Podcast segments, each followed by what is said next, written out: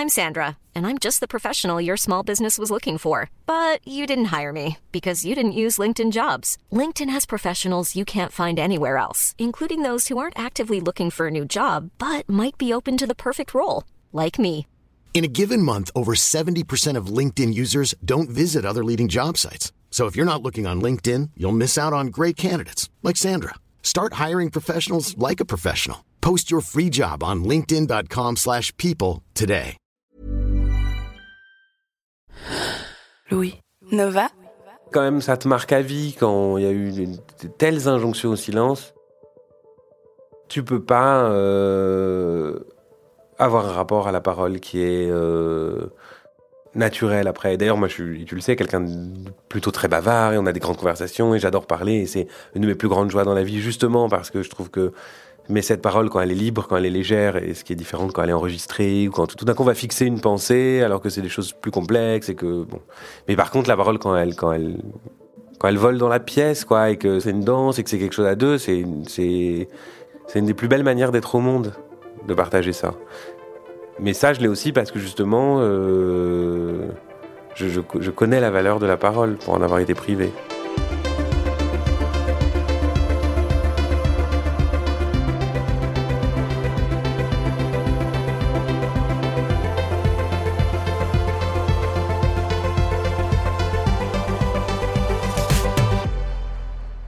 C'est une amitié qui a commencé comme ça, il y a quelques années, par de grandes conversations. On était tous les deux journalistes, on travaillait pas dans la même rédaction mais dans le même immeuble, et on s'est mis à faire des pauses clopes, et puis des pauses déj, et puis aujourd'hui, on est arrivé à 4 ou 5 heures de conversation téléphonique par semaine. Une de nos obsessions communes, c'est la parole et le silence. Elle irrigue son premier roman. Hugo Lindenberg a 41 ans et il vient de publier Un jour ce sera vide. L'histoire d'un petit garçon sur une plage un été qui rencontre un autre petit garçon, un qu'il rêverait d'être, plus léger, insouciant, un qui connaît le bonheur. Le narrateur, lui, est contaminé par les silences qui courent dans sa famille. Des silences qui remontent à la guerre, à la Shoah, et qui ensevelissent tout, jusqu'à la folie de sa tante, qui écoute Mike Brandt en fumant des cigarios, enfermé dans une chambre pleine de souvenirs. Ce narrateur, qui observe les familles heureuses sur la plage pour analyser la consistance du bonheur, il dit J'aurais bu leur sang si ça m'avait permis de comprendre ce que c'est que d'avoir une famille comme les autres. Je me suis rendue chez Hugo Lindenberg pour parler de ce roman et de ce silence qui rend fou. Je suis Charlotte Pudlewski. Bienvenue dans Fracas. Est-ce que tu te souviens de la manière euh, dont ta mère et dont ton père te parlaient quand tu étais petit? Ma mère, je l'ai pas connue longtemps, mais quand j'étais petit, je me souviens d'une parole euh, libre et joyeuse. Mais après, très vite, on habitait euh, chez mon père. Et là, euh, il n'y avait pas de parole. Je me souviens surtout de d'immenses plages de silence, quoi, où il fallait interpréter les quelques mots prononcés. Ou, euh, mais euh, globalement, à la maison, on ne se parlait pas. C'était quoi les quelques mots prononcés? C'était de quel ordre? Ou c'était des paroles pratiques, ou c'était pour parler de sujets qui étaient complètement extérieurs euh, et qui avaient trait, oui, plutôt aux idées. Mais sinon, euh, les gens lisaient. Moi, en fait, je viens d'une famille où, la parole est quelque chose de très compliqué. Je pense parce que c'est euh, une famille de survivants de la Shoah et que euh, leur histoire a été traversée par des drames et qui- qu'ils ont voulu ensevelir sous des silences. Mais du coup, en voulant taire des choses, finalement, le silence s'est installé partout. Et du coup, plus rien n'était nommé, rien n'était dit, on racontait rien, ou alors c'était des blocs comme ça, euh, comme presque des contes et des histoires. Il y avait des bouts, euh, l'arrivée en France, euh, le passage de la frontière quand ils ont fui. Parce qu'il venait de Pologne. oui, là, mes grands-parents maternels, ils venaient de Pologne, mais c'était la même chose de l'autre côté, où c'était des juifs de Hongrie. Mais où, où on sent qu'il y avait comme ça des récits qui étaient, des petits morceaux de récits qui étaient construits, mais tout le reste, c'était vraiment le silence, on parlait de rien. Euh, et j'étais toujours surpris quand j'allais euh, chez les autres euh, de voir comment la parole circulait.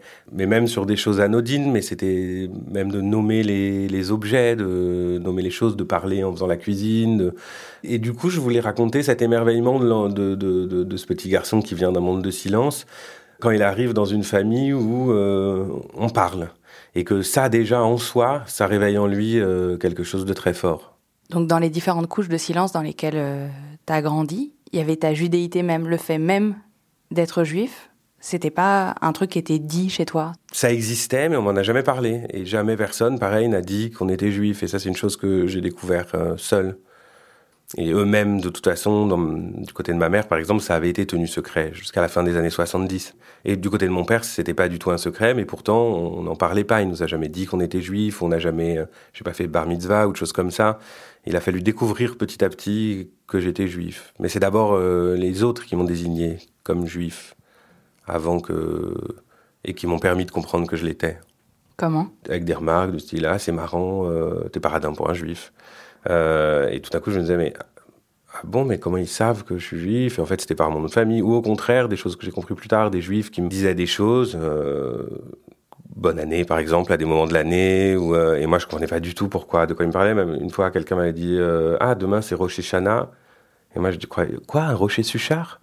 Et je savais pas de quoi il s'agissait, mais pour eux c'était évident que j'étais juif et du coup euh, je devais savoir. J'ai mis du temps à comprendre. Chez moi il y avait des objets. Je voyais bien que c'était des objets, euh, des chandeliers, euh, des étoiles de David, des objets que je voyais pas chez les autres enfants.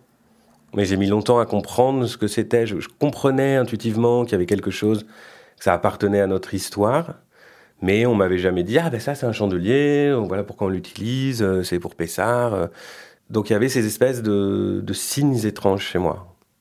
Et t'étais pas autorisé à poser des questions euh, sur ces objets, sur cette religion? De manière générale, j'étais pas autorisé à poser des questions. Parce que les questions c'était dangereux, on savait qu'on allait en terrain puisqu'il y avait les sujets dont on pouvait pas parler. Et il y a aussi un silence autour de la folie dans le roman parce qu'il y a ce personnage de la tante qui est folle et il y a un silence autour d'elle. Oui, mais justement, elle est folle du silence. En tout cas, c'est ce que j'ai imaginé dans le roman, mais précisément, elle, était, elle avait été rendue folle par les silences. C'était toute cette euh, folie qui avait été refoulée qui tout d'un coup euh, s'incarnait en elle. Toute la violence des gens autour d'elle qui se taisaient. Pour toi, c'est le silence qui rend fou?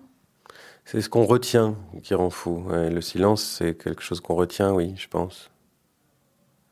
Le silence dans le roman autour de la Shoah et le silence autour de la folie sont liés? Oui, parce que ce personnage de la tante, pour expliquer sa folie, il aurait fallu expliquer euh, la Shoah. Il aurait fallu expliquer la guerre et ce qui a suivi. Et il aurait fallu justement commencer une conversation. Or, je pense que pour ces gens-là, toutes ces conversations n'étaient pas possibles à mener. Pour toi, ce, silence de, douleur des rescapés de la Shoah, il continue de se transmettre euh, de génération en génération parce que tu es la troisième génération et ce silence, manifestement, il a une place immense dans ta construction et en l'occurrence dans le livre. Oui, je pense que de toute façon, euh, tant que le silence perdure, euh, la maladie mentale se propage dans les familles et que le seul moyen de l'arrêter, c'est justement de reprendre la parole. Mais ce qui paraît euh, étonnant peut-être d'un regard euh, extérieur, c'est qu'on n'a pas l'impression qu'il y a encore du silence sur la Shoah.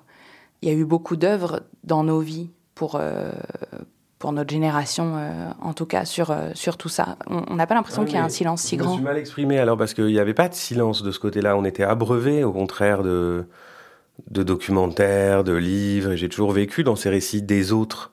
Et même euh, mon père était historien, il travaillait sur ces questions-là. Donc la Shoah en tant que phénomène historique, ou la parole des rescapés, tant que c'était extérieur à la famille, c'était quelque chose de connu et puis de partager. Et ça, c'était des choses dont on pouvait parler. Il n'y avait pas de tabou sur la Shoah. Mais l'histoire personnelle, c'est là où c'était compliqué parce qu'on n'est plus dans la Shoah, on est dans des traumas personnels. Alors que soit mes grands-parents, il y avait des choses dont ils ne parlaient pas, même si eux. Enfin, il y avait des choses dont ils parlaient, mais c'était quand même des récits très figés, puis sur des. Euh, sur, sur, des, sur des moments précis, mais c'était presque le silence, il n'était pas forcément pour retomber sur sur la guerre précisément, il était tombé sur tout. Et par exemple, chez mes grands-parents maternels, sur le fait d'être juif, mais même si c'était quelque chose chez eux euh, qui dépassait euh, même ce cadre-là, ils étaient contre la religion et voilà, ils n'avaient pas envie de se définir comme ça. Mais par exemple, euh, mon père a probablement était un enfant caché pendant la guerre, enfin, même j'en suis sûr, mais ça c'est quelque chose dont il n'a jamais pu parler. Donc il y a une vraie différence pour moi entre la parole sur la Shoah et la parole sur sa propre histoire. Il semble y avoir un paradoxe entre... Non? Je sais pas, quand je vois par exemple Alice Miller euh, qui a écrit euh, Le drame de l'enfant doué, je te l'avais offert, Le drame de l'enfant doué, non? Non, mais tu l'as lu? Non. Mais si. Non, Bon.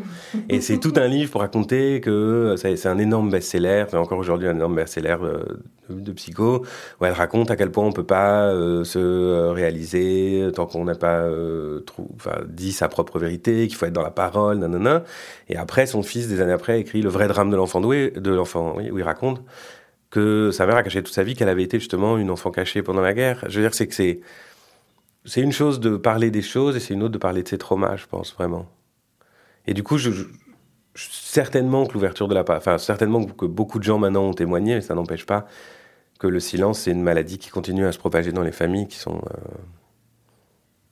infectées. Est-ce qu'il y a des gens euh, à qui tu parlais, d'autres adultes qui étaient dans ta vie ou des copains à l'école? Est-ce qu'il y avait un endroit où tu te sentais à l'aise, en confiance peut-être, pour parler? J'aime pas l'image de l'oignon qu'on utilise toujours, mais il y avait comme des couches de paroles, c'est-à-dire qu'il y avait, des gens avec qui je parlais librement, mais avec eux, il y avait beaucoup de sujets que j'abordais pas. Parce que euh, avec les gens de mon âge, avec les autres enfants par exemple, je considérais qu'il y avait euh, les choses liées à mon histoire familiale, justement par exemple euh, à la folie de ma tante ou à la mort de ma mère ou à l'histoire de mes grands-parents, c'était pas des sujets qu'on pouvait aborder avec eux, parce que c'était pas des sujets euh, ou qui les intéressaient ou qu'ils étaient en mesure de comprendre. Euh, et avec ma famille, j'avais une parole plus libre, mais euh, je veux dire avec mes oncles et tantes, mais quand même toujours euh, dans des mensonges et dans des tabous, notamment autour de la mort de ma mère. C'était quoi les mensonges Ils faisaient semblant que la réalité était autre chose? Euh, c'est-à-dire qu'ils ont, ils m'ont jamais dit qu'elle s'était suicidée. Et comment tu l'as appris? En lisant des choses qui ne m'étaient pas adressées.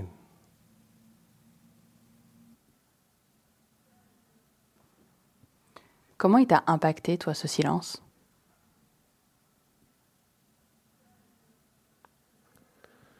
Déjà, il a rendu ma construction euh, difficile parce qu'elle s'est faite à tâtons, dans le noir, sur beaucoup de choses. Et aussi, euh, il m'a rendu très perméable euh, aux injonctions austères. Et aujourd'hui, j'ai encore du mal à affronter le, les injonctions austères venant des autres. Comme quoi, par exemple? Le conflit, quoi. Prendre la parole, euh, aller contre la parole, euh, affronter une conversation qui fait chaud au visage, quoi. C'est difficile parce qu'on m'a appris à me taire et à accepter les zones de silence des autres. Qu'est-ce qui fait qu'aujourd'hui, à 41 ans, tu te dis que tu as le droit de d'écrire ce roman, même si c'est une fiction, ou que tu as le droit de plonger dans ces souvenirs-là? Non, mais j'ai toujours considéré que j'avais le droit. Maintenant, je ne sais pas pourquoi euh, je ne l'ai pas fait avant. Mais peut-être parce que j'en ai fini avec l'enfance je veux dire, j'en suis sorti définitivement, quoi. Je suis vieux. Enfin, à 40 ans. mais je veux il y a un truc quand même d'éloignement maintenant. Mais c'est pas pour sortir du silence que j'écris ou que j'ai fait ce livre, c'est pour, euh, pour partager ça. Cette expérience de l'enfance, quoi. Parce que même si euh, je considère, enfin, même si moi j'ai l'impression que mon enfance était particulièrement silencieuse, les enfants sont quand même. Euh, bordé de silence, quoi. Il y a beaucoup de silence dans la vie d'un enfant quand même. Je l'ai mis dans le livre, euh, mais je me souviens que quand j'étais ado, je faisais du babysitting. Et puis, euh, il y avait ce petit garçon que je gardais, et puis un soir, il m'avait dit Oh là là, j'ai un terrible secret, c'est horrible. Il avait à moitié les larmes aux yeux, bon, et j'étais vraiment très inquiet mais qu'est-ce qu'il y a? Et puis là, il sort de derrière le lit, un espèce de petit éléphant en porcelaine 2, cassé en trois. Et il me dit, euh, bah, c'est maman, l'éléphant qu'elle m'a offert, je l'ai cassé, ça fait un mois et demi que c'est derrière mon lit. Voilà, je veux dire, il n'y avait rien. Mais pour lui, c'était, c'était un drame. Est-ce que tu aurais voulu qu'on te, qu'on te parle davantage, toi? Ah oui, ça aurait changé ma vie. Non, je sais pas quoi dire d'autre. euh, ça aurait changé ma vie. Oui, j'aurais vraiment aimé. euh, C'était vrai. Enfin. Il n'y a qu'un pas entre être un enfant seul et être un aliéné.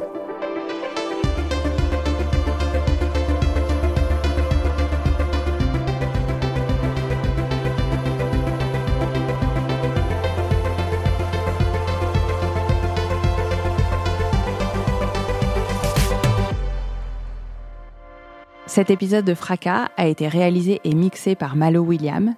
La musique a été composée par Valentin Fayot. Fracas est un podcast produit par Louis Média et Radio Nova.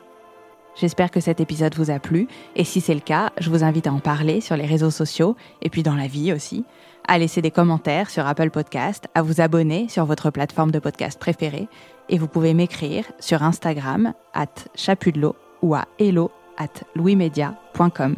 À très vite.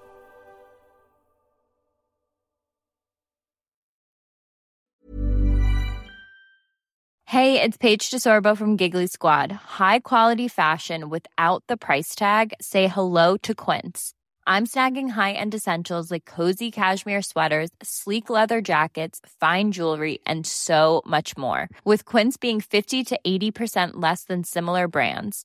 And they partner with factories that prioritize safe, ethical, and responsible manufacturing. I love that. Luxury quality within reach. Go to quince.com slash style to get free shipping and 365 day returns on your next order.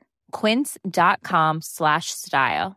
Brought to you by Lexus. Some things do more than their stated functions, because exceptional things inspire you to do exceptional things. To this select list, we add the all new Lexus GX. With its exceptional capability, you'll see possibilities you never knew existed, sending you far outside your comfort zone. But as much as the GX challenges you, it also spoils you. Its intuitive technology and luxurious features mean that wherever you go, you'll never go without.